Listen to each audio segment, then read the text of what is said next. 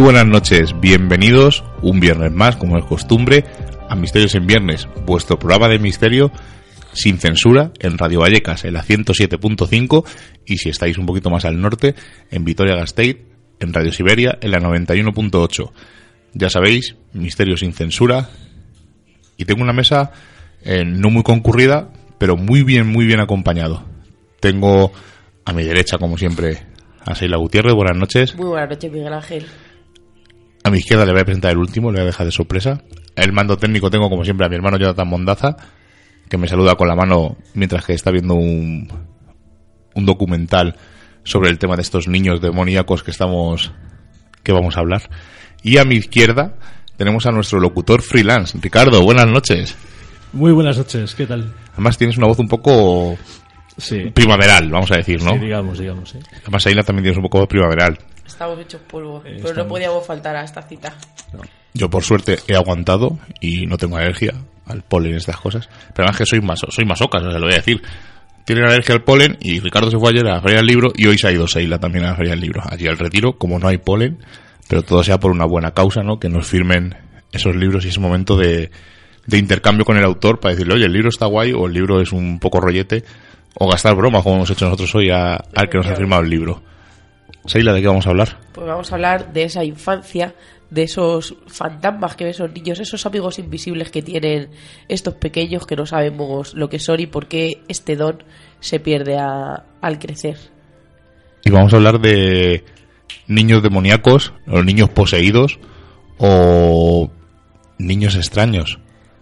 Sí, porque Hoy misterios en viernes me rinde tributo a mí, a Satanás. Mi reino, el reino oscuro, está presente por todos los lados. Hoy he poseído misterios en viernes.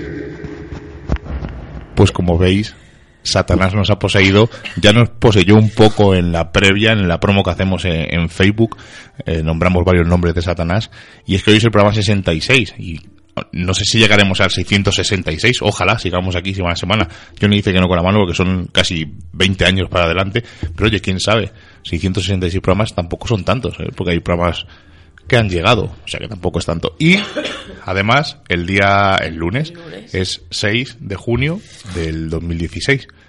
Así que nuestro homenaje o nuestro tributo, o como lo queráis llamar, a- al maligno, a Satanás. Así que dinos de qué vamos a hablar de verdad. ahora sí, vamos a hablar de Satanás, de todas esas variantes que tiene, todas esas sectas, todas esas iglesias que están creciendo, que le rinden culto al diablo y vamos a saber un poquito más de él esta noche. Y para empezar, como siempre, que se cae el micro. Oh, ha habido una posesión de- del micro. Ya empezamos, ya empezamos. algo- algo raro. No digo nada. Además, intentaremos hacer una invocación a, a Satanás en directo. Eh, vamos a contar los pasos que se hacen y vamos a intentar recrearlo aquí en el estudio de, de Radio Vallecas. Pero antes vamos a pasar, como siempre, a las noticias. Noticias y agenda del misterio. Esta semana hemos tenido una muy buena noticia, nos vamos a ir a Vizcaya. Han encontrado en unas cuevas, en la cueva de Achurra, unas pedazos de figuras que estaban ocultas, estaban a 4 metros bajo el suelo, a 300 metros. Eh, esta cueva ya había sido excavada en 1934, pero, pero por la dificultad de, entrar en la zona en la que están estas figuras y estos grabados, eh, no, había, no había sido posible. Además, hay que pasar por unas gateras, hay que andar unos 300 metros y deciros, como hemos dicho, bajar unos 4 metros hacia abajo. Y estas eh, son unas figuras de animales, son impresionantes. Hay. Dicen que hay uno de los bisontes que está con cientos de, lanzas y dicen que, que es el primero que se encuentra, que es muy extraño, porque no solían salir a cazar un número tan grande de, de personas para un solo bisonte. Pero a mí una de las que más me impresiona, y a ver si lo podéis ver, eh, es como una pareja de caballos que se ve perfectamente y además impresiona un montón y lo que y lo que más lo que más bonito no es que lo tenemos aquí que lo tenemos en España que está en Vizcaya y deciros que, que las figuras no están por ejemplo que no se pueden ver como la como las de Altamira o, alguna cueva que tenga algún grabado así rupestre porque se ha habido los pigmentos negros se han se han ido un poco y lo que se se vislumbra un poquito más es la referencia y todas esas hendiduras que tienen, pero si podéis ver los vídeos, de verdad que, que merece la pena y dicen que puede haber hasta más de 100 figuras grabadas. O sea que yo creo que es una muy buena noticia. curiosa. Pues sí. Ahora vamos a ir con una que nos ha gustado mucho, ¿no? Esa, esa daga de origen extraterrestre que está dando la vuelta al mundo. Fue descubierta en 1925 y ya dijeron entonces que, que su origen era de, de un meteorito, pero ha sido contrastado recientemente. Han hecho estudios eh, a fondo, han, han pasado por rayos X y dicen que sí, que había dos dagas que, está- que se han recuperado de la tumba de Tutankamón y una fue hecha de aleación de oro y cobre y la segunda está hecho de hierro. Y dicen que este material sí que tiene distintas aleaciones de cobalto y níquel y un porcentaje típico y se asemeja más al hierro de, de procedente de los meteoritos.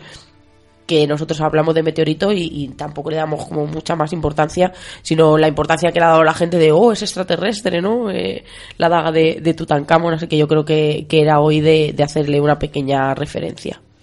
Y ahora que habla de extraterrestres, eh, voy a comentar una noticia muy rápido y a ver vuestra opinión. En la revista Enigma, eh, digo porque ha sido la revista Enigma porque ha sido la, en la web en el año cero, son iguales, lo mismo, me da igual.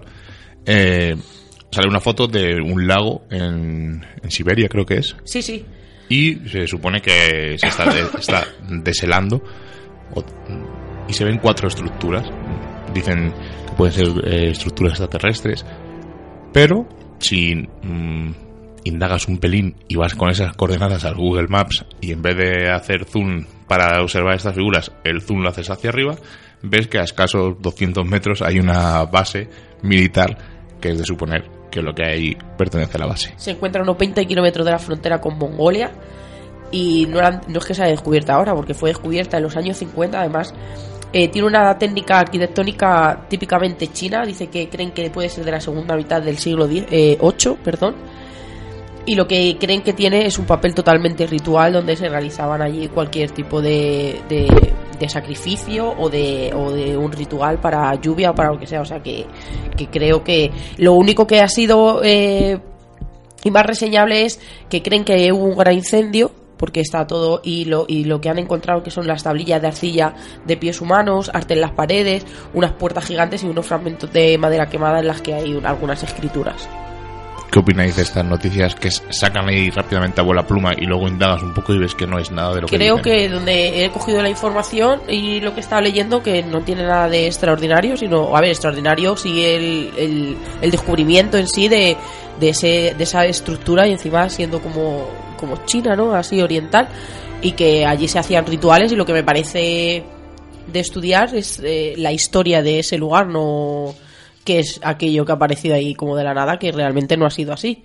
¿Y la proximidad con esta base que mencionáis, eh, a qué se debe? Eh, o sea, dices que a un lado está todo esto, que ha comentado Sheila, y al lado una base militar. Sí, y- pero no sé a lo que pertenece a la base, sino que ellos asumen que esto es puede ser extraterrestre o y cerca hay una base que lo que tú puedes eh, asimilar rápidamente es que sean unos contenedores de esa base que los han puesto fuera o cualquier que yo es lo que he pensado nada más ver eso digo bueno esto no le doy mucho valor. Y es que llevamos unas cuantas semanas con los rollos estos de la momia con Adidas que si el niño poseído que a mí me marcó o sea noticias que luego ves a los dos días que son absurdas y si no y que es el titular gordo y la gente a ver que yo entiendo no Eh, me pongo en- eh, si tuviera una web de noticias lo que yo quiero son clics Claro. ¿no? Entonces, eh, cuanto más sensacionalista sea el titular, más clics tendré. Aunque luego yo luego explique, oye, esto no es cierto, o lo deja ahí un poco en entretela y dentro de un par de días saque otra noticia. Pero son noticias últimamente que no, como el calamar, bueno, hasta esta semana, un pez extraterrestre o un pez extraño y es como una especie de tiburón como con Sí. tripa así, no sé, o el calamar que comentamos hace dos semanas, no sé, últimamente el misterio está un poco revuelto. Un poco de noticias eh, tipo eh, noticias del mundo, no sé si os acordáis. Sí, el Mundo Today. Sí, pues un poco de ese tipo. Y dices, bueno, ¿esto qué, qué me cuentas? El niño de tres cabezas, Sí. no sé qué. El niño, el niño cocodrilo, la mujer que invoca al diablo. Madre mía, Ricardo, por favor, dínoslo. Vaya exclusiva, ¿eh? ¿Cómo cuéntanos, era? cuéntanoslo. No, bueno, eh, venía el Mundo Today, una mujer que invocó al mismísimo diablo eh, mientras eh, practicaba inglés en un curso que estaba haciendo. Pero yo he oído a gente hablar inglés y realmente tampoco me parece algo tan misterioso. Y contaba la noticia que incluso apareció una cabra Todo, todo, en el momento que, que esta mujer estaba hablando en inglés, que se empezó a poner roja, que empezó a sudar, que, o sea, que hizo total una invocación, decían, en toda regla. Pues ahora que decir de sudar, desde que hemos dicho que vamos a hablar de Satán, en el estudio hace un calor porque yo estoy sudando. O sea, que hace. No sé, ya se nota que se está acercando el verano. No, son las velas que hay aquí repartidas, es toda la ambientación que los, oyentes no ven. Los cirios. Claro. Tenemos un. Todos vamos con unos trajes tipo monje, con capuchas, Tenemos una- un mantel negro aquí puesto. Claro. porque queremos que el maligno venga a visitarnos por lo menos esta noche. Maligno, eh, que en algunas culturas no es tan maligno como vamos a ver Pues- ahora a continuación. cuéntanos un poco la historia del maligno. Y luego vamos a hablar un poco del maligno y luego dejaremos un poco a Álvaro para a ver si podemos poner un poco de luz entre Sí, tanta pero oscuridad. ¿te importa que diga dónde vamos a ir el martes? Venga, dilo. Vamos a ir a la casa del libro donde David Cueva va a presentar su libro Dosier de lo insólito. Va a estar junto a Miguel Pedrero, Jesús Ortega, Miguel Blanco. Va a hablar de ovni, fenómenos extraños, aparecidos, edificios encantados, historias cercanas a la muerte, luces populares. Y todo esto eh, lo va a abordar desde, desde su, punto de vista, desde que es un viajero nato y donde ha recopilado todo y ha entrevistado muchísima gente y lo ha recopilado en un, en un pequeño dossier de lo insólito. Y es en Gran Vía, en la Casa del Libro, 29 a las 7 de la tarde. Y como no, recordaros, por favor, que, como hemos dicho antes, hemos estado a la Feria del Libro. Creo que, que merece la pena ir, no solo la gente del misterio como nosotros, porque sí que hay muchos autores que a nosotros nos interesan, sino da igual el género literario que te guste porque porque es una pasada la pena es pues eso no como hemos dicho ir con 300.000 euros y comprarme todo lo que hay allí porque la verdad que hay, es un es un tesoro cultural que solamente yo creo que por dar el paseo ya por el retiro merece la pena y y de verdad que si hay alguien que no le gusta leer que a, que a mí me extraña me extraña mucho cuando alguien dice no me gusta porque hay algo que te tiene que gustar y que te interese que allí tengas un rinconcito. ¿Alguna cosa más en la agenda? nada más. Ya se empieza a notar las vacaciones, se empieza a notar que el- las charlas y, y las presentaciones del libro van frenando, pero nosotros iremos semana a semana comunicando lo poquito que haya. Ahora sí que cuéntanos un poco lo que la historia de Satanás, pero antes de contar la historia de Satanás, vamos, volvemos, vamos a volver a recordar que el sábado que viene tenemos una ruta eh, que vamos a organizar exploradores o misterios en viernes, da igual, es lo mismo.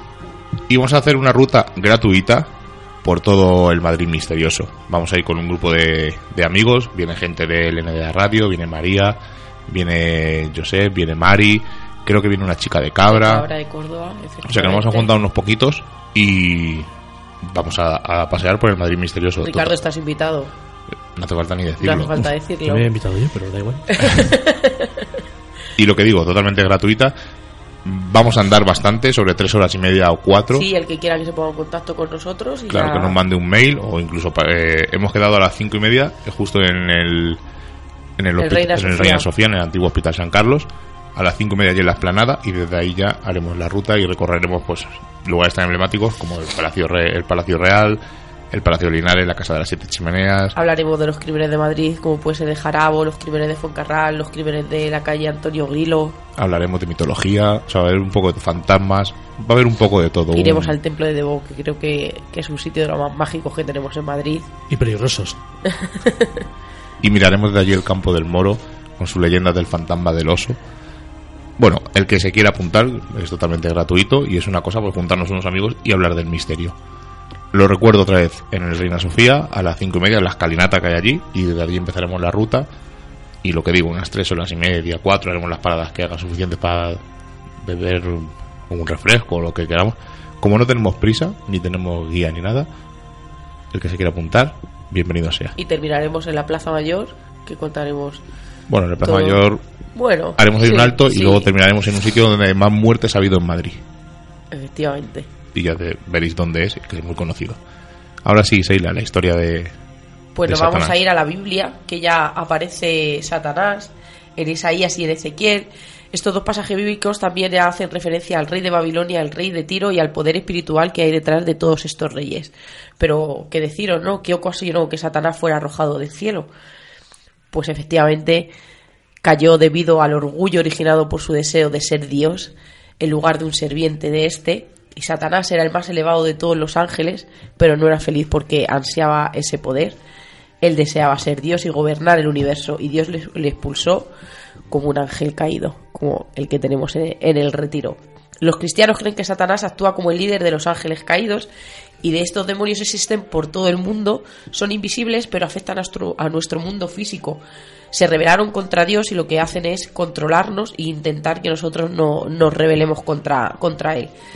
Ya mismamente Jesús eh, hay unos pasajes en el que él mismo testifica la existencia de Satanás durante un ministerio que él dijo que se enfrentó a la tentación del diablo, expulsó demonios de la gente poseída, derrotó al maligno y a su legión de ángeles de demonios en la cruz. Cristo también nos ayudó, dicen, a entender la guerra espiritual que se, que se lleva entre cielo y cielo e infierno, que, que, como sabemos todos es una, es una guerra infinita. Y según el cristianismo, el diablo debe ser, es un ser sobrenatural, maligno, tentador de los hombres, que se representa con una serpiente, que luego contaremos un poco más adelante algunas representaciones que hay en las diferentes partes del mundo y algunas corrientes como la brujería eh, consideran y adoran a esta figura del diablo como, como su, su verdadero dios. El número que todo el mundo cuando piensa en el diablo piensa en el 666. No vamos a contar la historia del 666 de dónde sale porque es, mm, es un poco rollo y necesitaríamos eh, enseñar unas imágenes y tal porque todo viene del latín, del hebreo. Pero sí os voy a contar dónde realmente pone el número 666. En el Apocalipsis, en el capítulo 13, versículo 17 y 18, dice textualmente, y que ninguno pudiese comprar ni vender, sino que el que tuviese la marca o el nombre de la bestia o el número de su nombre. Aquí hay sabiduría. El que tiene entendimiento cuente el número de la bestia, pues es número de hombre, y su número es 666. Realmente se asocia al diablo o al demonio, pero no es cierto. Hay una historia detrás que es bastante larga y lo que digo, habría que enseñar imágenes, fotos y sería un poco rollo por la radio comentarlo tal cual. Pero sí os voy a contar una cosa curiosa porque eh, luego se asocian cosas al diablo. Lo hemos comentado antes en la previa aquí nosotros. Por ejemplo, Internet decían que era una cosa del diablo. Lo creó Bill Gates, pero dicen que es una cosa del diablo. Y otra cosa que tenemos todos en nuestros bolsillos, o por lo menos en nuestras carteras, es la visa. Y la visa dicen que también pertenece al diablo. Y vais a ver qué cosa más enrevesada para demostrar que es el, la visa pertenece a, al, al demonio. Visa la podemos descomponer en sus letras. Y aquí hay una pequeña trampa. Serían cuatro, pero aquí hacemos la trampa y hacemos que son tres letras. La V y la I sería pues el número 6 romano que conocemos todos. La S es la letra, la letra griega cuyo equivalente es el número 6. Y la A es una letra babilónica cuyo significado numérico es el número 6. Por lo tanto, tenemos el 666 todos en el bolsillo. Pues rebuscado, ¿eh? Rebuscado pues como lo de internet de Bill Gates, Igual. que también es del demonio.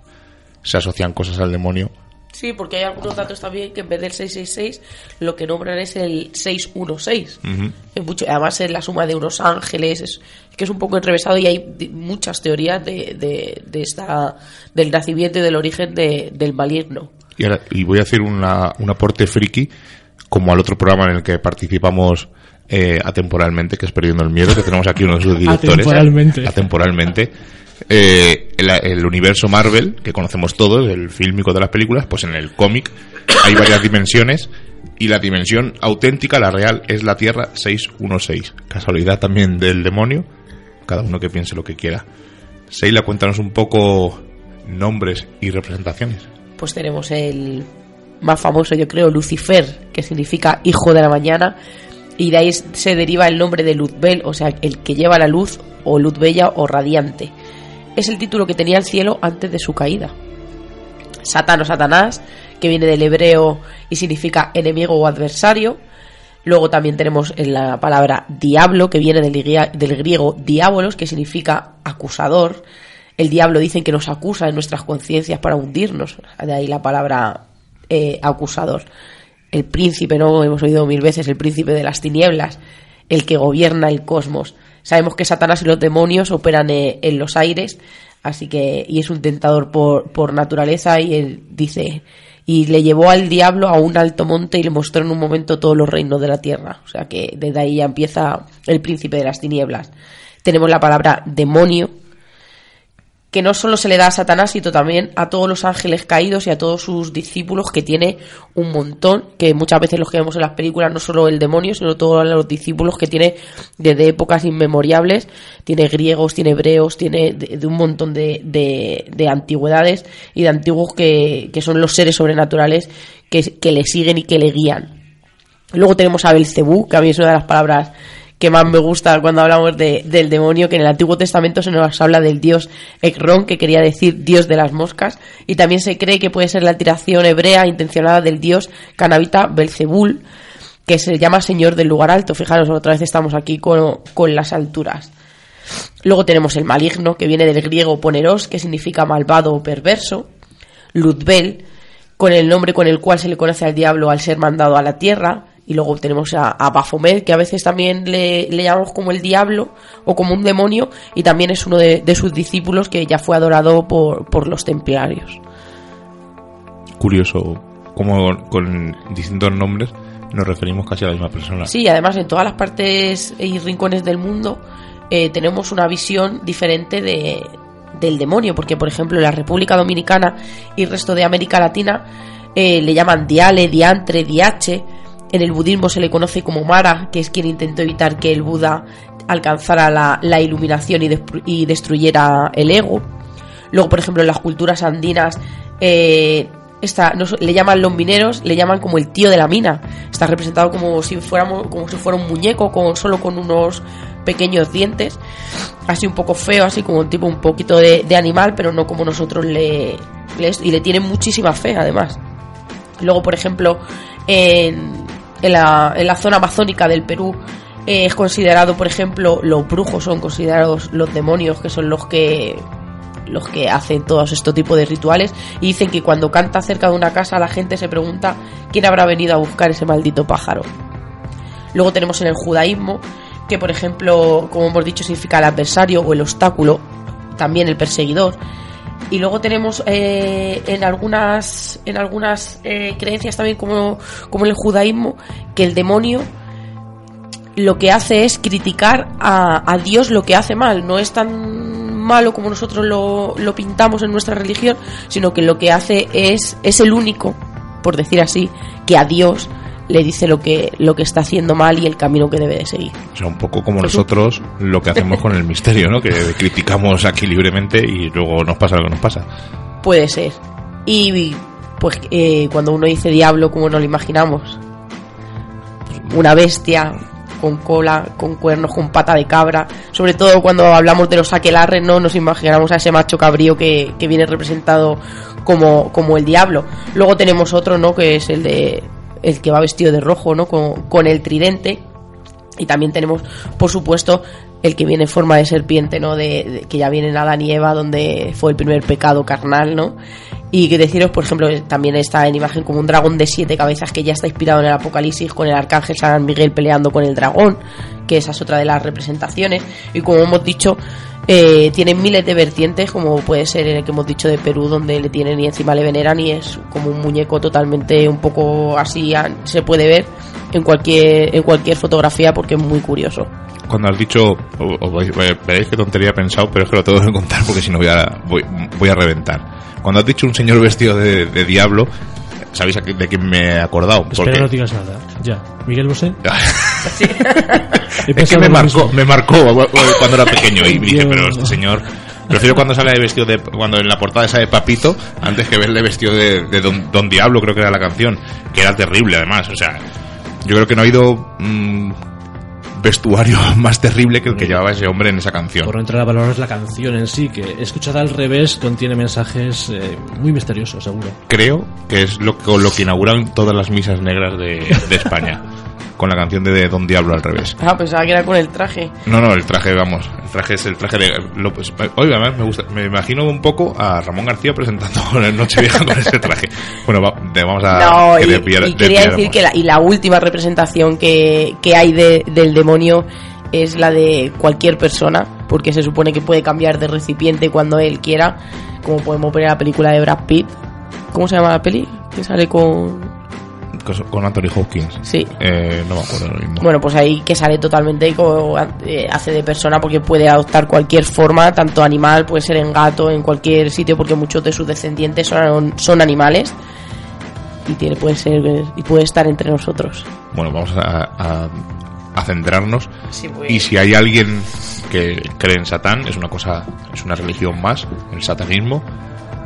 ¿Hay algún sitio, Ricardo, donde la gente pueda ir a, aprender? ¿Una especie de iglesia?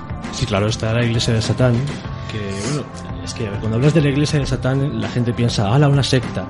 Bueno, pues quizá sí o quizá no, tenga componentes de secta o no.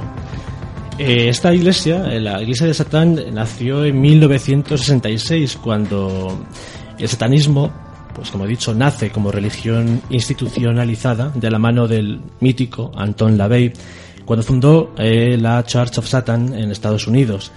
LaVey se inspiró en diferentes fuentes, incluyendo grimorios antiguos cristianos sobre magia y hechicería o las obras del místico Aleister Crowley.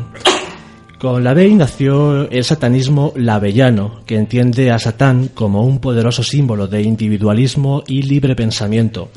LaVey definió a su filosofía como una combinación de filosofía, perdón, de psicología y de religión. Contrariamente a lo que se piensa, el satanismo no implica postrarse ante un ser supremo, como puede pensar el cristianismo, ¿no? sino que proclama la autodeificación. Los rituales de satanismo no están destinados a la adoración de una entidad sobrenatural, como puede ser el cristianismo, sino que bueno, son psicodramas tendientes a producir cambios inconscientes en el satanista. En suma, lo que hace la Iglesia de Satán es, eh, bueno, pues, em, ¿cómo decirlo? Sin, ofender, bueno, que cada uno eh, sea su propio, dios, su propio Dios y cada uno fomente lo mejor de sí mismo para con esto ayudar a los demás, algo que también parece que proclama el cristianismo, pero que en realidad no cumple. Además, eh, es curioso porque claro, todo el mundo dice no, satanismo y relacionan pues con lo que te he dicho con sectas o con aquelarres y no tiene nada que, Nada ver. que ver. Además, y si uno mira un poco lo de la historia de la iglesia, además hay tres excesiones, hay tres que creo que las, las tienes por ahí apuntadas. Pues eh, ya se encuentro, te las digo ahora mismo. si no te las digo yo, Sí, las tengo aquí. sí, el sí. templo de Set, el templo del vampiro y la que realmente es ahora mismo la principal, que es la primera iglesia satánica que l- es el continúa el legado de Anton LaVey con su hija Carla LaVey. Eso es. Y eh, en Madrid hay Sí, en Madrid hay, e incluso tienen su página web que no nos dicen que sea en Madrid, pero bueno, se sabe o hemos podido saber que en Madrid hay una, una sede. Hay que decir que no es una iglesia pública que tiene un cartel en la puerta como muchas iglesias o muchas eh, religiones que tienen su, su iglesia con el cartel a la puerta y los horarios de misas. Y realmente la iglesia de Satán nunca ha dado mm, cifras de los, eh, de los efectivos. Se dice que en realidad tiene 2.000 afiliados en todo el mundo, principalmente en Estados Unidos. La iglesia de Satán, como tú has mencionado, es mayoritaria, mayoritaria perdón, en los países anglosajones, mientras que el templo de Set y la Iglesia Mundial de la Liberación Satánica es- lo son en los países europeos no anglosajones. El caso es que eh, ellos mismos quieren que no sea un movimiento de masas y en estos momentos eh, de afrontar la concurrencia de religiones afroamericanas que están muy de moda y que disputan, eh, digamos, el espacio religioso. Además, has dicho afiliados, porque hay que pagar una cuota. Sí, claro. Aquellos interesados pueden entrar en la web de la Iglesia de Satán y verán que se pueden afiliar por el módico mm, precio, eran 5 dólares al mes.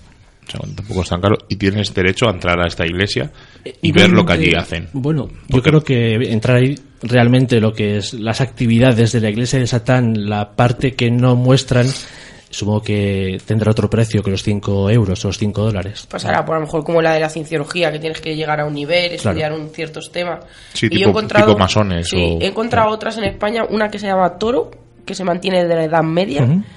Y otras que se llama Hermanos de Changó, que han practicado sacrificios humanos en sus rituales. Y está totalmente confirmado. Os quiero comentar eh, una cosa muy breve. Se dice que la gente que eh, pertenece a este tipo de, de sectas, de iglesias, de Satán, bueno, pues eh, tiene un cierto, pues eso, que va con vestidos de negro y con cuernos y demás, pero he visto un libro de Mercedes Farpón eh, que se titula Libre de la Oscuridad, en el cual destaca que la gran mayoría de seguidores de dicha secta o dicha iglesia de, Satán son personas con un alto nivel intelectual, no visten de negro y llevan cruces invertidas a la luz del día. Según cuenta, eh, describen como una persona al líder muy buena presencia, el típico triunfador de la nueva era. Entre ellos, entre los afiliados, digamos, como si fuera un sindicato, hay informáticos, militares, policías, licenciados en criminología, funcionarios del Ministerio de Justicia, etcétera, etcétera. Es decir, mucho más allá que gente que nos pueda parecer bueno, pirada o frikis y demás. Y hab- hablamos de Satán, pero hay ciertos personajes que pululan alrededor de él, como he dicho los demonios. También tenemos el perro negro, o el cancerbero, que es el que está el. Ya lo dice su propio nombre, el cancerbero, el perro del infierno. Y leyendas como la de El Escorial, Hombre, que vea Felipe II, ¿no? Antes el de morir. negro que veía. Incluso he, he buscado un, un testimonio de un hombre en una fábrica que dice que una, ese, ese dueño de esa fábrica estaba en un barrio conflictivo de México y hizo un pacto con el diablo para que no robaran en esa fábrica. Tenían aún así a un vigilante trabajando por las noches y dice que una de las- las noches oyó un gruñido y al asomarse por la ventana eh, en la parte exterior de la fábrica vio un perro negro con unos ojos rojos grande como un caballo. Dice la leyenda, o dicen las, las sabidurías de allí, que mínimo un año, una persona al año fallece en esas circunstancias en esa fábrica, que es el tributo que le pide el demonio a este hombre que hizo el pacto con él. De pactos con el diablo hablamos en el programa de la música.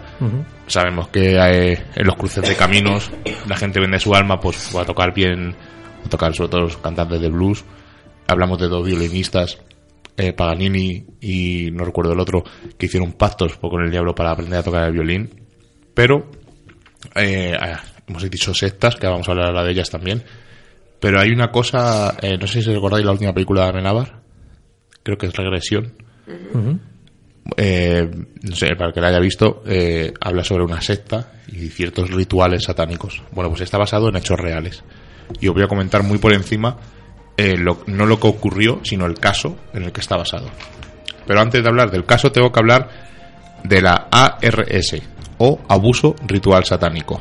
Eh, se originó un pánico eh, moral, sobre todo en Estados Unidos, en la década de 1980 y se extendió por todo el país y otras partes del mundo para desaparecer casi efímeramente en 1990.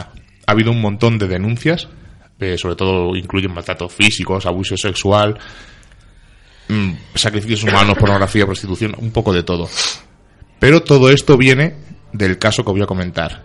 El libro Michelle Remembers o Michelle Recuerda, escrito por Michelle Smith y su esposo, el psiquiatra Lawrence Padder. Fue publicado en 1980. Eh, lo relacionamos con lo que os he dicho antes, que empezó este pánico moral en los 80. El libro, ahora mismo está desacreditado, eh, fue escrito como si fuera una autobiografía, algo que le haya pasado a esta mujer, a Michelle. Y ella eh, afirma que en los rituales satánicos había abuso infantil. Eh, bueno, estos hombres, bueno, sobre todo el marido, el, psiquiatra Lawrence Padder, se basó en este libro para que la gente hablara de estos rituales satánicos que se celebraban en Estados Unidos y él estuvo actuó como consultor en más de mil casos. Eh, los fiscales incluso eh, se fijaban en este libro pensando que era real y hacían como una especie de guía para evitar casos de presuntos eh, sectas satánicas y presuntos satanistas. Luego se ha demostrado que este libro es falso. Pero el caso más espectacular es en el año 1986. Durante 18 meses hay un juicio y procesan a Virginia McCarthy, de 77 años, a su hija, a su nieto, a su nieta y a tres cuidadores de una escuela infantil que regentaba esta mujer en Los Ángeles. Los siete acusados se le acusaron de 135 cargos de abusos de niños. Pero esto no se queda ahí. Eh, decían que hacían todo tipo de agresiones sexuales y violaciones. Incluso algunos testigos llegaban a afirmar que mataban animales, sacrificaban animales, los torturaban e incluso vieron la decapitación de un bebé para ver su sangre en el mismo momento en que lo decapitaron. Todo esto practicado por esta familia McCarthy, o sea, imaginaos esta ado- adorable anciana de 77 años haciendo estos rituales. En el, el caso se cierra 10 años después, cuando, casualidad también, se empieza a bajar un poco el furor sobre los ritos y las sectas satánicas. De todas las condenas o cargos de abuso de niños, no se pudo demostrar ninguno.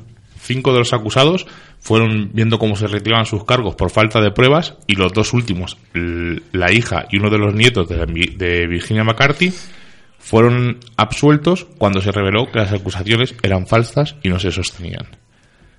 Para que veáis un poco el ambiente que se generó con... Si podéis ver la película de, de Almedávar, estaba interesante, es un caso muy curioso, pero está todo basado en hechos reales y este es uno de los casos que más despuntaron y más sonaron en esa época, en esa década de los 80 y los 90.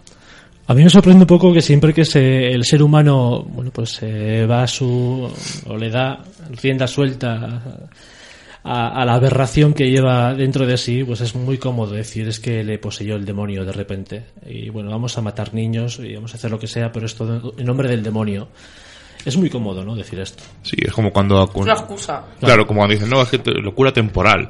O, además, este caso me ha recordado así por encima a lo de la bruja de Zugarramurdi o las, el caso de las brujas de Salem.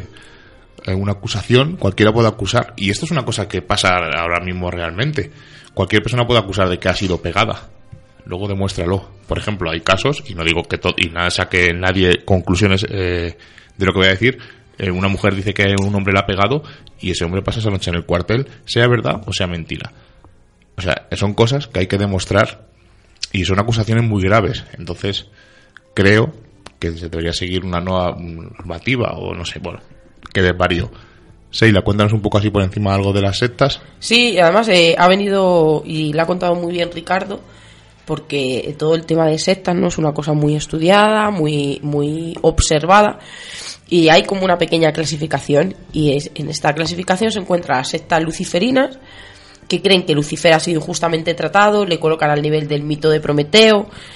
Este, muy al contrario de los cristianos, desean mostrar y sería el símbolo del conocimiento y la sabiduría, y la sabiduría y por lo tanto la verdadera luz. Buscan el poder, dinero, influencias. Sus adeptos suelen ser de un nivel económico muy alto, lo que les da una cierta solvencia a la hora de, de conseguir muchísimas cosas. Suelen ser racistas, esclavistas, generalmente de ultraderecha y muchos de sus integrantes estarían involucrados en persecuciones a latinos y, a- y en un montón de, bandas eh, dedicados a la violencia. Y una de las principales características de estas sectas es eh, el secreto de unas actividades eh, que sería la misa roja o negra, que no hemos hablado todavía de ellas, dependiendo del origen del ritual satánico que estos utilicen. En España nació una orden verde, la cual aún pretendía agrupar a estas sectas y dicen que, que suele tener una forma anarquista de, de ver la vida, para que veáis, ¿no? Es un grupo de ultraderecha, tiene una forma anarquista de ver, donde están, empiezan a ver las contradicciones. Luego están las sectas satánicas, que es todo lo contrario. Sus integrantes suelen ser principalmente personas con grandes trastornos psicológicos y un profundo rechazo a todas las instituciones sociales. Y aquí es donde entran todos estos rituales de con drogas, sexo, libertinaje, eh, sacrificio a animales, a, a incluso, incluso a personas. Y luego para terminar están los adoradores de Set, como hemos dicho, los amigos de Lucifer, que en esto es lo que más se les ha involucrado es en secuestros, abusos sexuales, incluso asesinatos de, como has dicho tú, ¿no? Necrofagia, necrofilia, o sea, de lo más horrible, pero casi todo muy desviado a la, a la parte, a la parte sexual. Bueno, pues si os parece bien, vamos a hacer un alto, vamos a escuchar a Álvaro, vamos a dar un poco de luz a tanta oscuridad. De paso aprovecháis, os echáis Ventolín, mía, que como veis, estamos- estáis oyendo que estamos un poco malos. Así que vamos a escuchar a Álvaro y ya seguimos con la invocación y todo lo que ello conlleva. España, mágica de Álvaro Anula. Buenas equipo.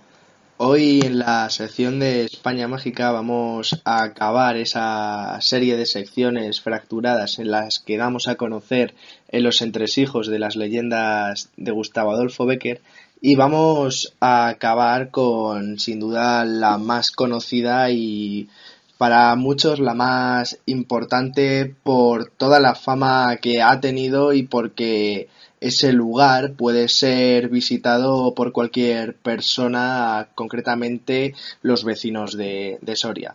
Me refiero ni más ni menos que a la leyenda de, es- de ese monte de las ánimas en la cual se cuenta la historia mm, entre mm, Beatriz y Alonso, que sucede en esa noche antes de todos los santos, el cual Alonso va a ese monte de las ánimas donde supuestamente están, están los lobos y que pasa una mala noche Beatriz, ya que sabe que está en juego el peligro y la vida de, de su amado.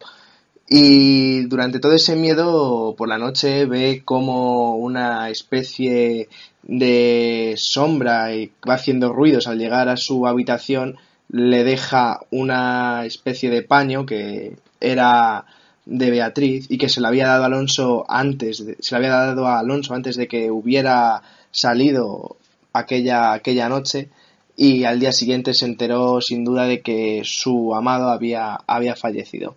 Sin duda es una de las narraciones bezquerianas más ilustres y más importantes que hay sobre este, este personaje y que dejó para el disfrute de los demás, de los demás lectores a lo largo de los siglos. Pero el Monte de las Ánimas existe de verdad. Es un paraje que se encuentra en las afueras de la ciudad de, Soria, concretamente en una especie de valle creado por ese paso de las aguas del río Duero por aquella zona y en él había y hay unas ruinas de un conjunto religioso que para algunos pertenecerían ni más ni menos que a esos caballeros templarios, la orden militar tan famosa que fue formada por esos monjes guerreros de los que tantos ríos de tintas se han, se han escrito por, por su relación o supuesta vinculación con temas heterodoxos y conocimientos un tanto prohibidos. Y estas, estas ruinas que se identificarían con los templarios son las que pertenecieron en su día al monasterio de San Juan de, Duero y que hoy en día pues queda en pie lo que son las, las columnas y esos arcos que, que formaban. San Juan de Duero, como su propio nombre indica, perteneció a la Orden de San Juan de Jerusalén, orden que a su vez eh, tenía unas ramas de los hospitalarios, concretamente entre los siglos XII y XIII, y esta zona fue cedida por Alfonso I el Batallador a dicha, orden, como todo lo que se encontraba por aquella zona al otro lado del río, con ese fin de, dar cobijo y ayuda a los peregrinos que pasaban ¿no? por la zona de Soria. Y estos territorios, sin duda alguna, pertenecieron antes a los templarios, que tras su desaparición, todas esta, estas tierras pues fueron traspasadas a esa orden de San Juan de Jerusalén por el ya citado rey Alfonso I el Batallador. Y no solo queda plasmado en este Monte de las Ánimas y en, esos, en esas ruinas de dicho, de dicho monasterio, sino que en la provincia de, Soria existe mucha tradición templaria, siendo muestra de ello todos los enclaves relacionados con, con esta orden militar. Además, mm, por aquella zona podemos encontrar el monasterio de San Polo, que también tiene así alguna relación indirecta con San Juan de Duero y la bonita y mágica ermita de San Saturio excavada en una ladera de ese valle formado gracias al paso del, del Duero.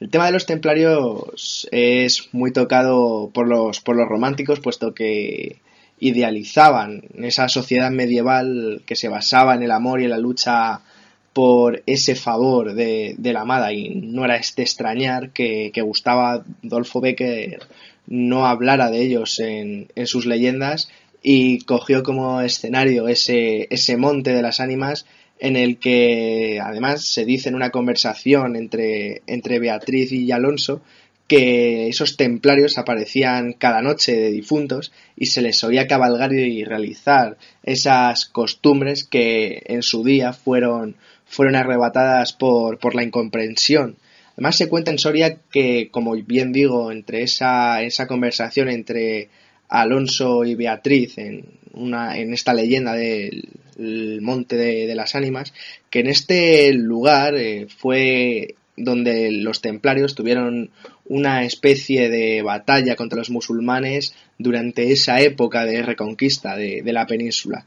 Esto mm, no gustó a los nobles, a los nobles castellanos, pues el rey de Castilla había confiado la defensa a unos extranjeros en vez de a los templarios. Entonces, esa, esa envidia que, que se creó por el rey de Castilla frente a los templarios, pues creó un odio ¿no? Al, a esta orden de monjes caballeros que se alojaban en esta zona al otro lado del río, del río Duero y este odio, pues como pareció algo normal, desembocó en un cruento enfrentamiento entre los bandos del rey castellano que defendía la defensa de la reconquista por, por unos extranjeros en vez de que los templarios. Entonces ahí hubo una confrontación que llenó de cadáveres ese monte de las ánimas y que tuvo eh, como una especie de reguero de sangre en, esta, en este montículo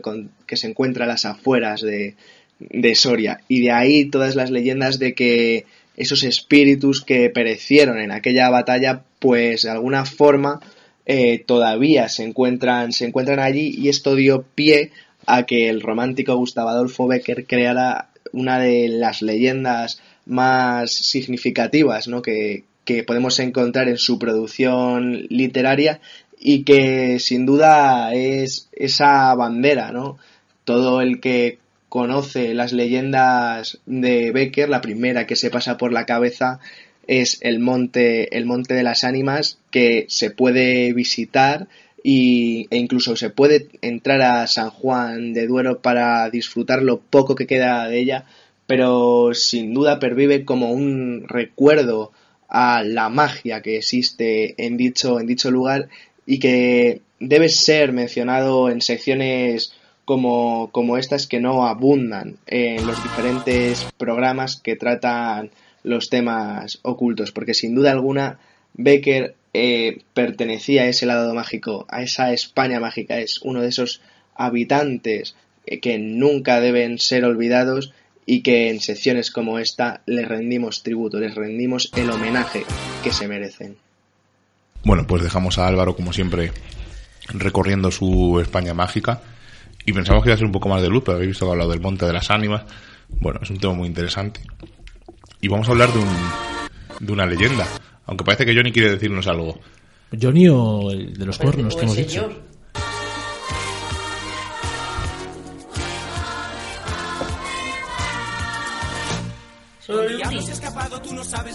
Dios, está aquí. No nos íbamos a librar de él, ¿eh? Os lo dije, os lo dije. No he podido resistir, se ha dicho, ni no puedo resistirme y para iniciar la invocación creo que debo ponerle. Así que, por si no os acordáis de esa imagen, iba con un traje de demonio y una capa roja, un traje ceñido. Eso bueno, te iba a decir ceñidito. bueno, vamos a hablar del diablo de verdad. Vamos a hablar de una leyenda de la cueva de Salamanca que decían que el diablo daba clases. Así que cuéntelo, Ricardo. Presentado así, el diablo daba clases. Uy, Es, es un buen. vamos a ver Tiene nombre de película, ¿eh? El Sí, diablo sí. daba Peligro, clases. sí. Música, maestro. Ahí la tienes. Cuenta la leyenda que en este espacio Satanás, bajo la apariencia de sacristán, impartía doctrinas de ciencias ocultas, adivinación, astrología y magia a siete alumnos durante siete años, tras los cuales uno de ellos debía quedar de por vida en la cueva a su servicio. El alumno más célebre habría sido el marqués de Villena. El origen de esta leyenda está en las clases que en la sacristía impartía el párroco de la iglesia. Se llamaba Clemente Potosí y llegó a ser identificado con el diablo. Este daba lecciones de astrología, geomancia, hidromancia, piromancia y quiromancia. El objetivo era aprender técnicas adivinatorias. Los alumnos que acudían a las clases no revelaban qué era lo que aprendían, y este hermetismo fomentó la leyenda. Según dice también la leyenda, el número de alumnos era siempre siete, número con implicaciones místicas. Los alumnos debían eh, pagar perdón, por las clases recibidas. El método era peculiar. Se sorteaba qué alumno debía pagar por todos. Si al que le tocaba no podía pagar, debía permanecer encerrado en la cueva. Y cuento un poco por encima del Marqués de Villena. Dice la leyenda que una vez le tocó pagar a él y no tenía dinero. Y como no quería quedarse encerrado en la cueva, se escondió en unas tinajas que había allí. Y puso, había unas cosas por encima de las tinajas y las dejó como si no hubiera nadie allí. El párroco al entrar se sorprende a ver que no hay nadie.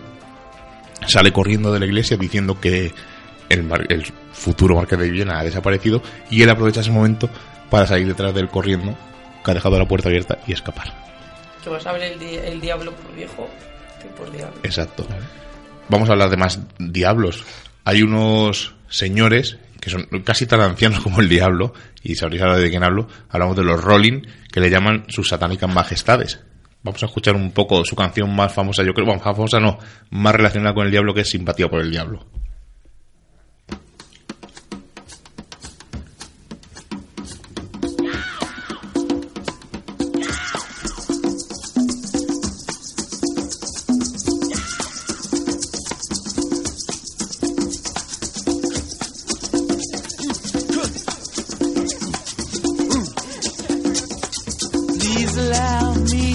Mientras la escuchamos de fondo, os voy a contar por qué llaman a estos cantantes y a este grupo de música rock sus satánicas majestades. Y no es por nada de muchas leyendas que hay de pactos con el diablo o incluso de que uno de los componentes es, esnifó las cenizas de su padre, que es totalmente falso, lo dijo el día de el 1 de abril, que es el Día de los Inocentes en Estados Unidos, y la gente lo tomó como algo real, fue que Richard para más señas. Bueno, pues en 1967 estos señores sacaron un disco que se llamaba traducido al castellano, sus, sus satánicas majestades, majestades piden, perdón. Este título es una burla porque los pasaportes ingleses se lee la siguiente frase. Su Majestad Británica solicita y exige, que es como el pasaporte, y habla de la corona. Ellos quisieron hacer una burla a la corona británica y este disco fracasó totalmente. Posteriormente recogieron la fama, pero sus majestades satánicas se quedó como legado y por eso se les conoce con este nombre. No por nada satánico ni por nada extraño. Vamos a pasar a otra canción muy relacionada con una película y vamos a hablar, porque ya que hablamos del demonio, hay que hablar del anticristo.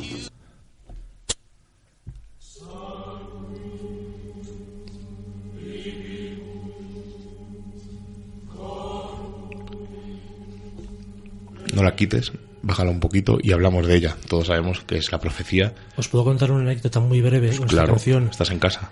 Bien, yo una vez en un bosque de León iba oyendo un recopilatorio de, música de cine y de repente empezó a sonar esta canción que yo, mm, bueno, pues con mis especialidades incluí dentro de ese especial, dentro de ese recopilatorio. Y al minuto más o menos de empezar a sonar esta canción, el coche se paró. Y las luces, ni nada, aquello no arrancaba.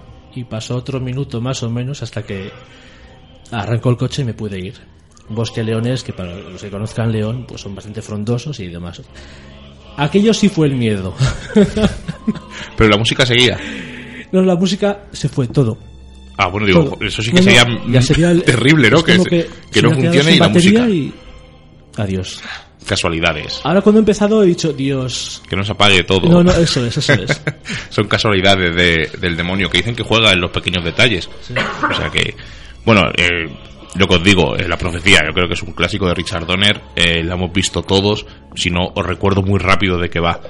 Eh, Catherine y Robert Thorne tienen un hijo, pero muere en Roma, y el padre, un padre que hay allí, el padre Espileto, convence a, a este hombre, a Gregory Peck, por si no os recordáis el actor, de que sustituya a su hijo por un huérfano, que su madre murió al darle a luz.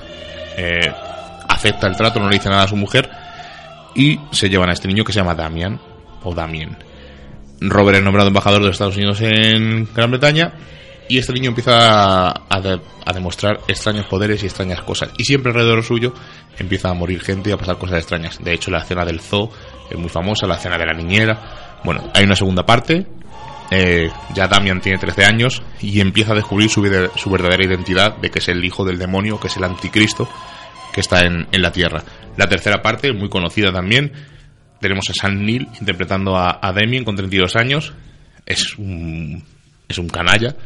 Hay un grupo de sacerdotes que intentan luchar contra él para evitar su propósito, que es ser el presidente de los Estados Unidos. Todos imagináis qué ocurre al final. Pero lo que muy poca gente sabe es que existe una cuarta parte, y no, no estoy hablando del remake, sino de una cuarta parte que continúa la historia de Damien. Se llama La Profecía 4, El Despertar, Mm, es un spoiler muy grande, pero lo tengo que hacer. Damien ya no está en, la Tierra, pero una niña nace y parece que tiene la misma personalidad o los mismos poderes que, el anticristo. Una película que pasó sin pena ni gloria, de hecho fue estrenada directamente a televisión en Estados Unidos, pero bueno, pues como es para completistas o para gente que quiera ver, que sepa que no existe la trilogía de la profecía, sino que son cuatro, es tetralogía. Luego está el remake y creo creo, hablo de, me suena de haberlo leído, que están haciendo o quieren hacer una serie de televisión. Aparte de la del exorcista, que ya está el, el tráiler por ahí si lo queréis ver, creo que quieren hacer también una serie de la profecía. Seila, vamos a empezar con, con la invocación, pero antes, cuéntanos un poco algún tipo de práctica. Sí, también deciros que, que todo esto que estamos hablando y todos estos datos que estamos dando un poco de características, por así decir, lo tenemos todo un poco como idolatrado o muy contaminado, porque realmente lo que, lo que se cuece dentro de estas prácticas satánicas, como hemos dicho antes, no está al alcance de cualquiera. Pero dentro de las prácticas satánicas se realizan ritos eh, durante los cuales son utilizados una serie de gestos y palabras, y el horario de la realización de estos suele ser muy importante porque, por ejemplo, eh, para usarlo en contra de alguien, dicen que se aconseja hacerlo de noche durante, durante el periodo en el que esta persona esté durmiendo. El rito principal de cualquier grupo satánico son las misas negras, en la que encontramos un diácono y un subdiácono. Y entre, estos elementos que utilizan, pues hay velas, crucifijos invertidos, un carillero de vino o de licor, una campanilla, una espada, una hostia consagrada realmente. Y el, altar de estas misas suele ser una mujer desnuda. Por eso digo que lo tenemos todo como muy estereotipo. Y hacen diferentes oraciones a, a su dios Satán en diferentes idiomas, como puede ser latín, francés e inglés, exaltando, evidentemente, al demonio. Cada elemento que se utiliza dentro de estas misas eh, y estas ceremonias religiosas para ellos eh, consiste en una serie de, pues en una visa pero totalmente diferente a la que nosotros tenemos tenemos en mente porque como bien sabemos ellos enaltecen al demonio. La hostia por ejemplo es profanada en varias ocasiones utilizándola en prácticas sexuales y poseteándola y deciros como un resumen que sacrifican a niños, a animales, realizan cultos mezclando antiguas tradiciones africanas como el cristianismo, elaboran rituales mágicos que pueden ser para fines sexuales, compasivos, destructivos y deciros que graban sus orgías, hacen ritos de sangre, leen y practican su propia eh, Biblia, perdón, reclutan nuevos integrantes que en esta época dicen que es muy importante, ¿no? donde el mal está de todo su apogeo intentan implantar sus ideologías a todos los integrantes e incluso dicen se dice por ahí que van como los testigos de Jehová ¿no? reclutando reclutando a gente y, y lo que me ha parecido muy muy curioso que ellos también tienen sus mandamientos son nueve Satán representa la indulgencia en lugar de la abstinencia representa una existencia vital en lugar de la creación imaginaria representa la inmaculada sabiduría en lugar de la ilusa hipocresía,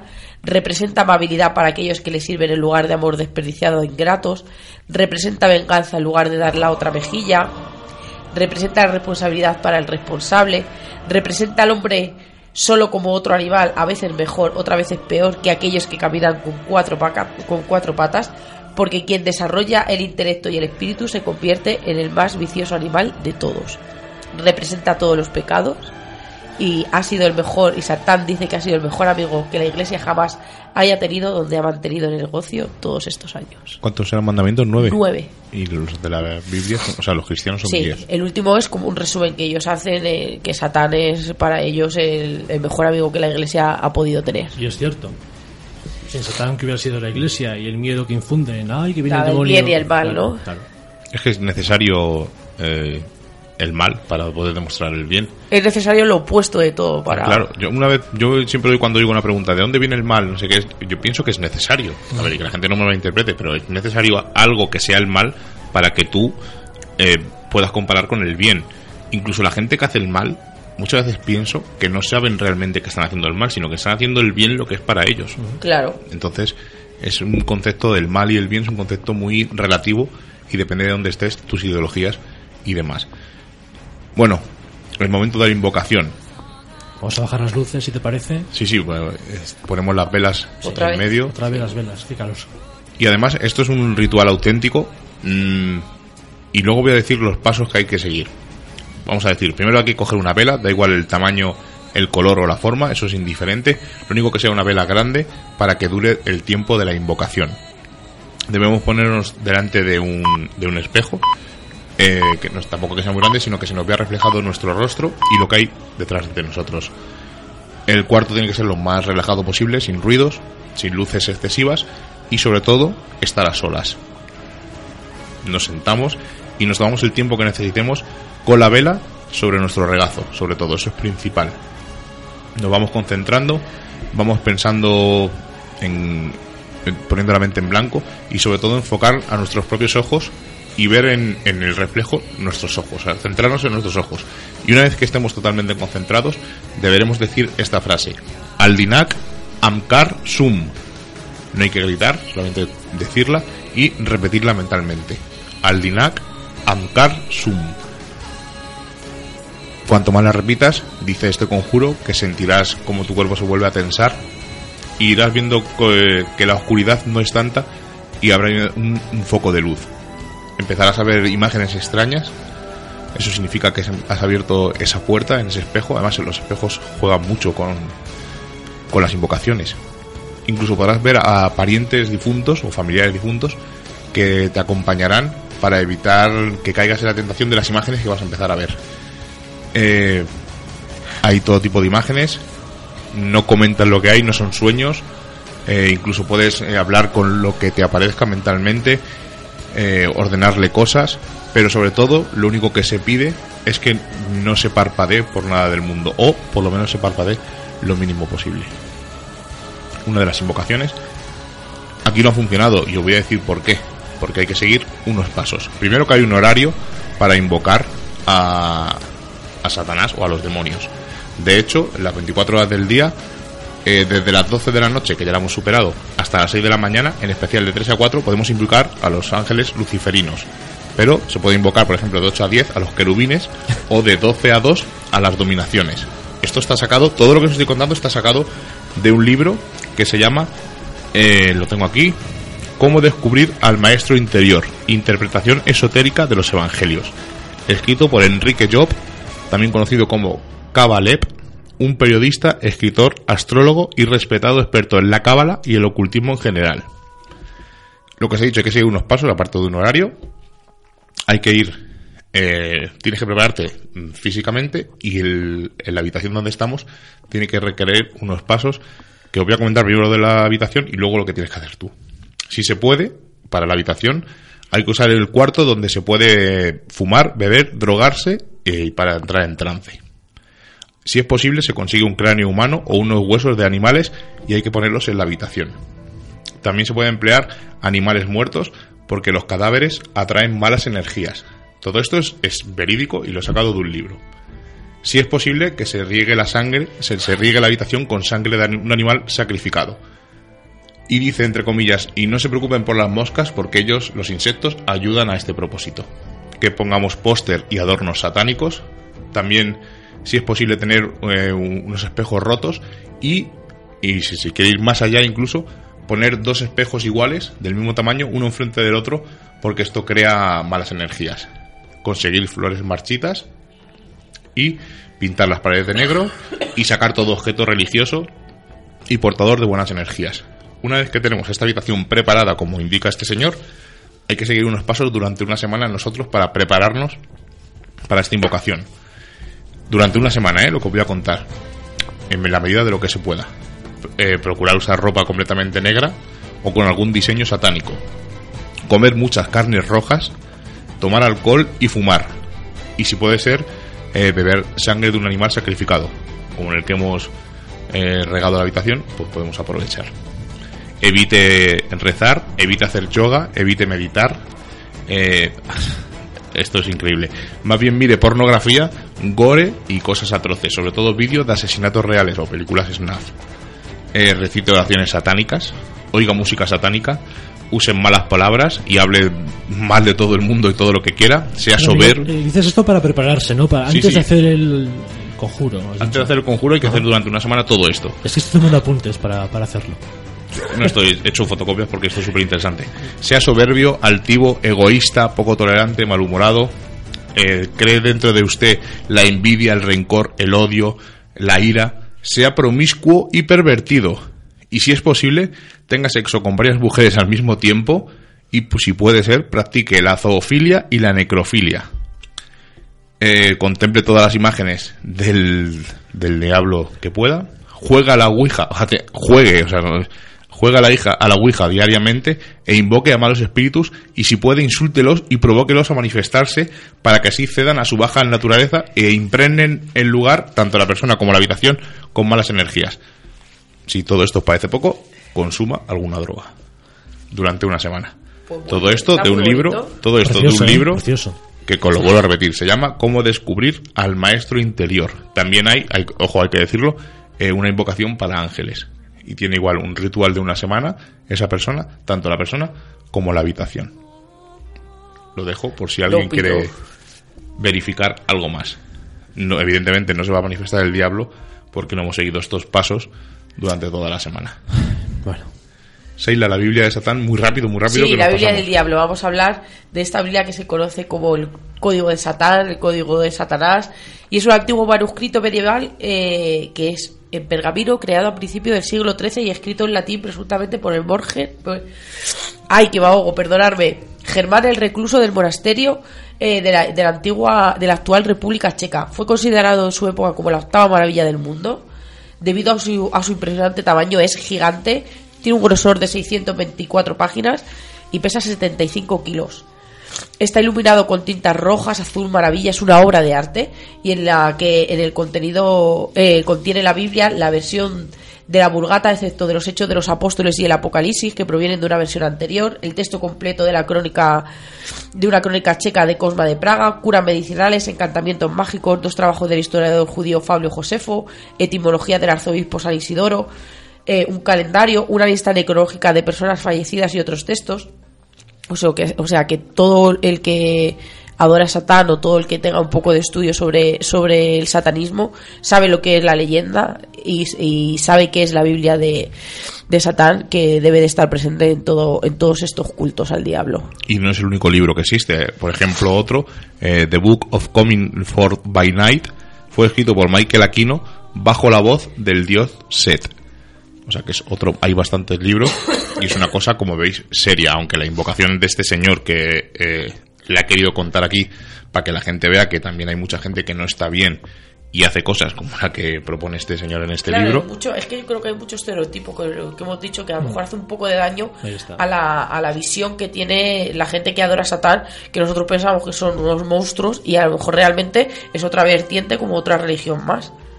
Claro, y es que es lo que ha dicho Ricardo, que la iglesia de Satanás no es una secta. Sí, bueno, puede ser una secta, pero no, lo que no hacen es rituales ni hacen sacrificios, sino que lo que hacen eh, Anton Levey, lo que él quería hacer era demostrar que el cristianismo era una enfermedad y que había otras formas de ser una buena persona, en este caso, bajo la influencia o la iglesia de Satán. Y luego existe la luciferina, que es la que hemos dicho, que es la que realiza todo este tipo de, de aberraciones. Además, mira, lo tengo textualmente.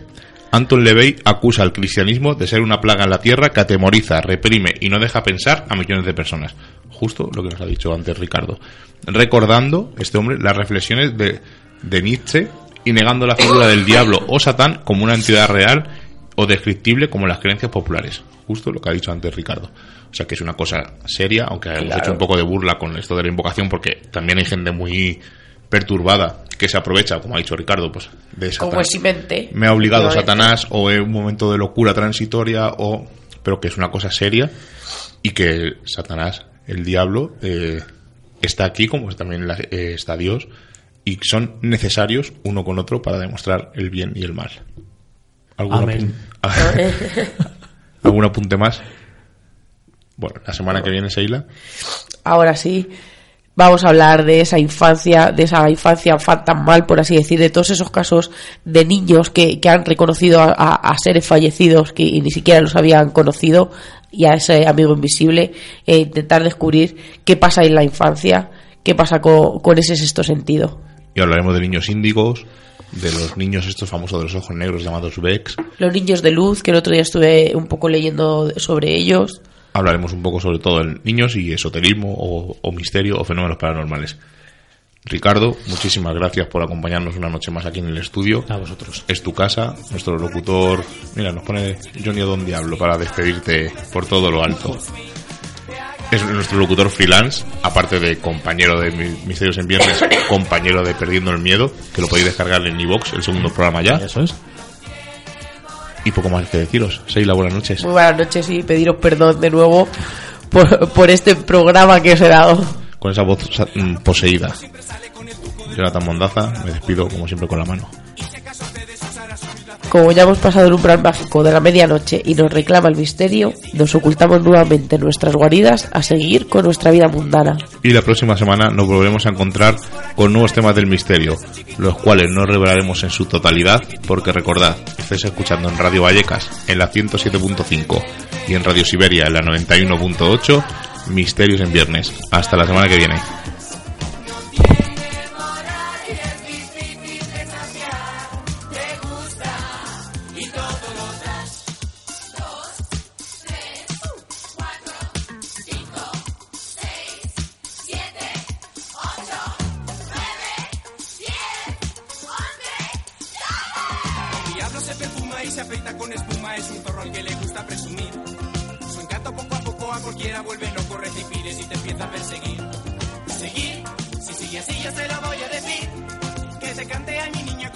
cuando guiña. Yo quisiera darte un beso chiquitín con un swing por aquí, por allí.